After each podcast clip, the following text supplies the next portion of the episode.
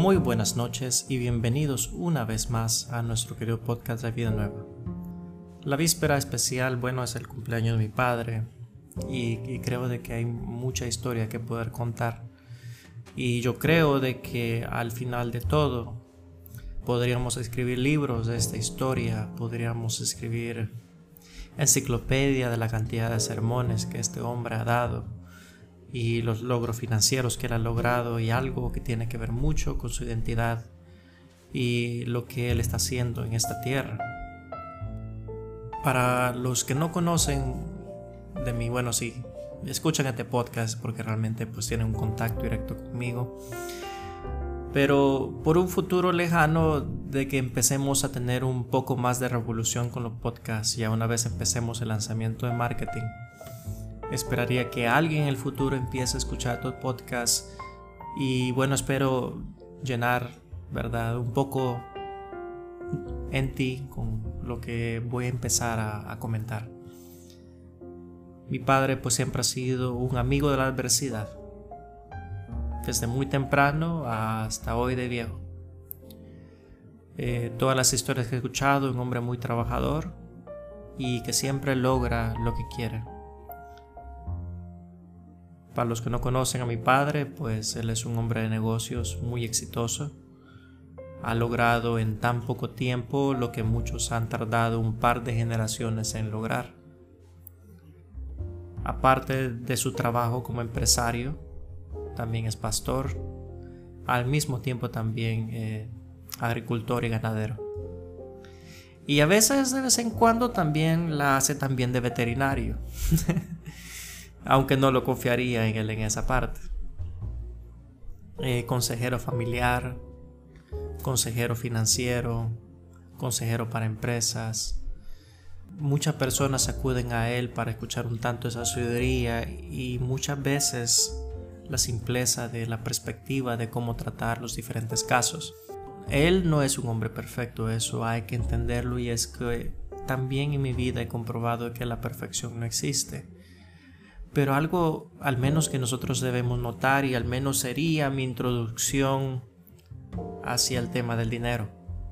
Y es de que muchas personas creen, ¿verdad?, de que el tener dinero es tener aquellas inmaculables cantidades de posesiones al mismo tiempo que tener cantidades exorbitantes de dinero entrando.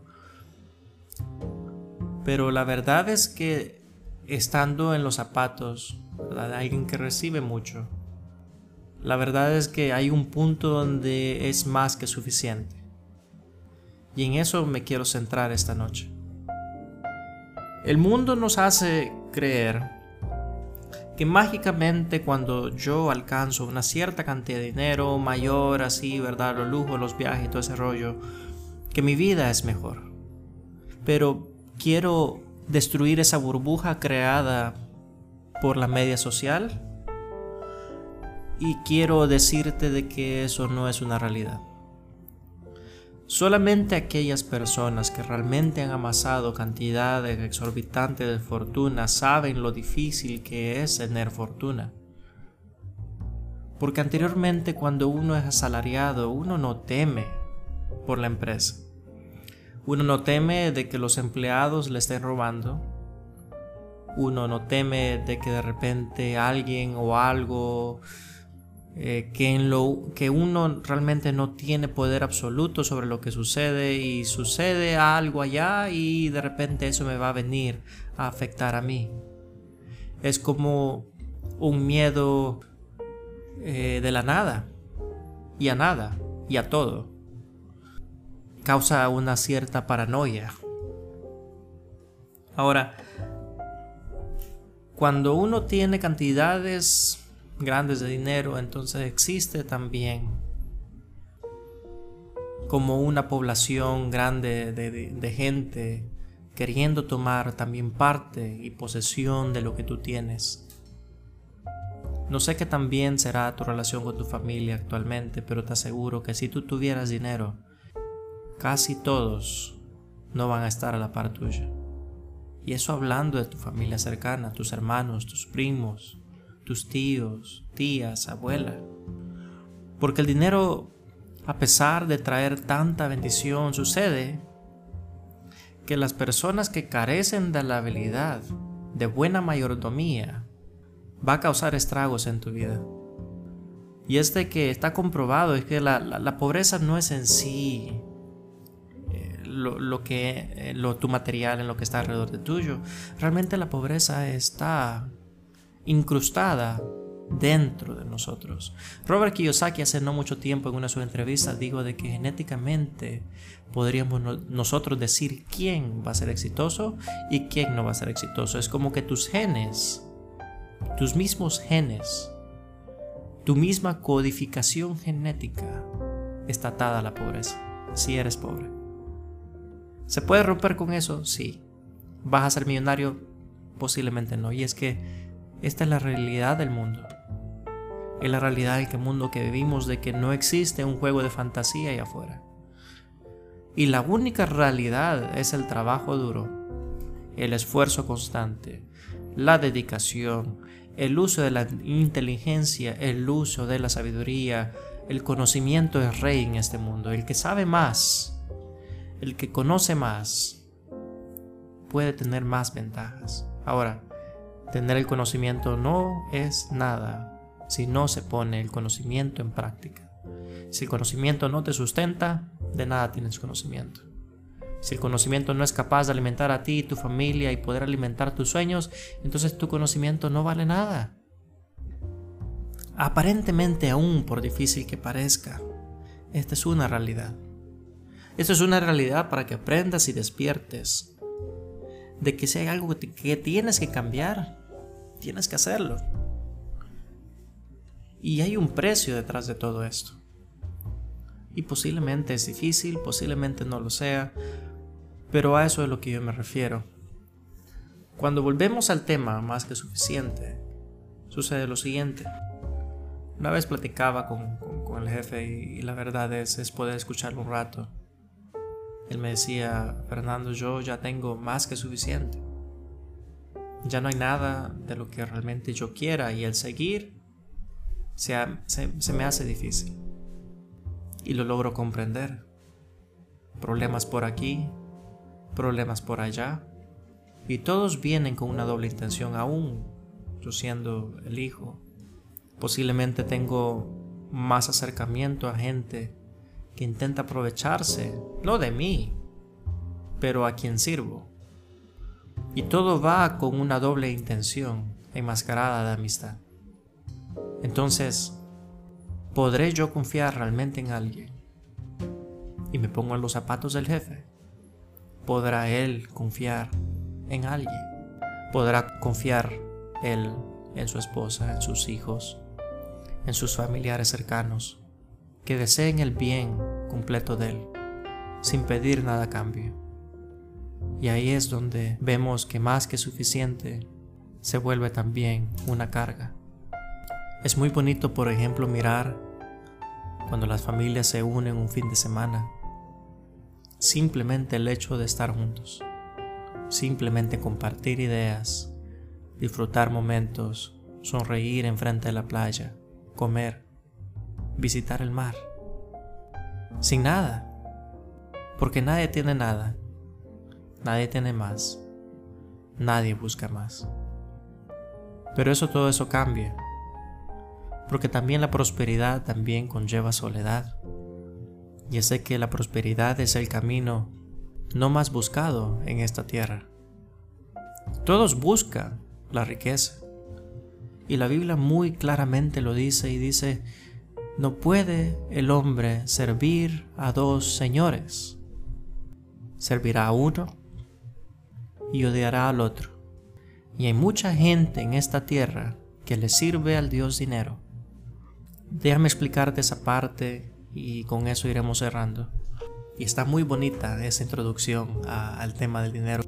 Cuando se refiere el dios dinero, las personas que conocemos un poquito el mundo financiero sucede esta cuestión. Hay personas que trabajan para obtener dinero y hay personas que trabajan por metas, objetivos y logros y utilizan al dinero como una herramienta para llegar a esos lugares.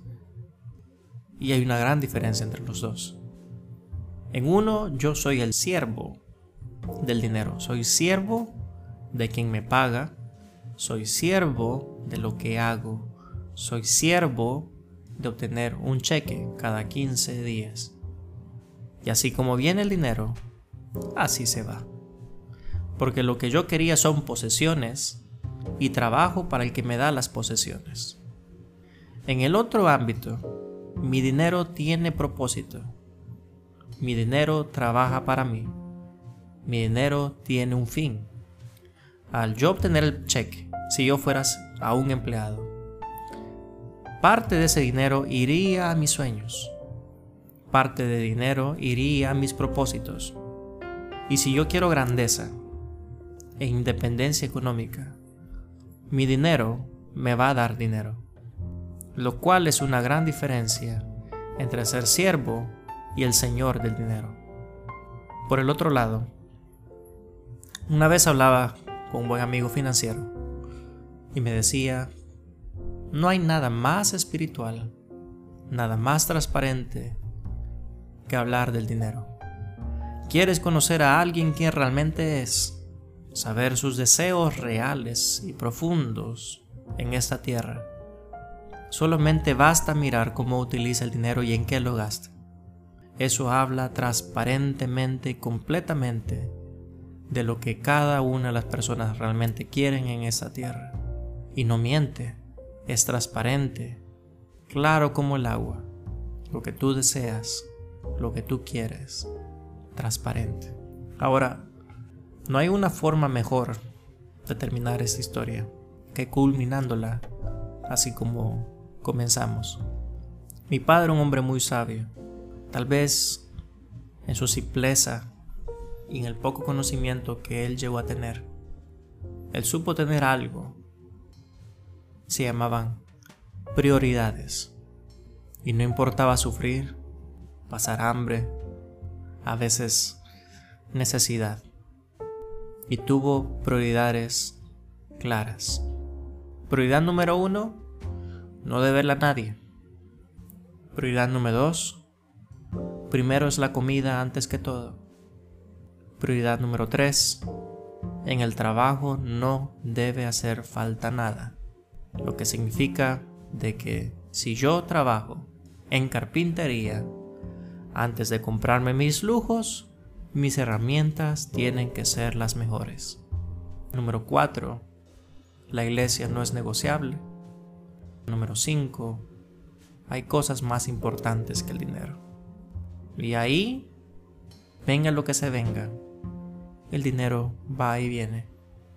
El dinero va y viene. Un amigo, también financiero, dijo una vez, y este fue el pastor Jess, decía, si tú perdiste un millón y fuiste tú quien generó ese millón, no te preocupes, vas a tener otro millón. El problema sucede cuando yo como persona heredé o por cosas de la suerte el dinero vino a mis manos. Entonces, ay sí, yo diría, decía él, que debes de preocuparte.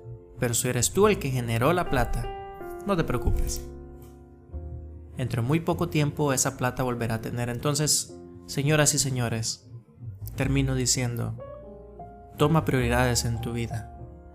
Enfócate en lo que necesita enfoque e invierte tu tiempo en obtener mejores capacidades para generar mayores y más grandes resultados. Es un placer para mí, nuevamente Fernando Vázquez con Vida Nueva. Esperamos traerte nuevos y más grandes podcasts a mí me encantaría narrarte el mundo y poderte revolucionar tu mente. Así como nosotros decimos en nuestro primer podcast, Cambiando Mentes para Cambiar Mundos, los saludo, bendiciones a cada uno de ustedes y nos veremos en nuestro siguiente podcast.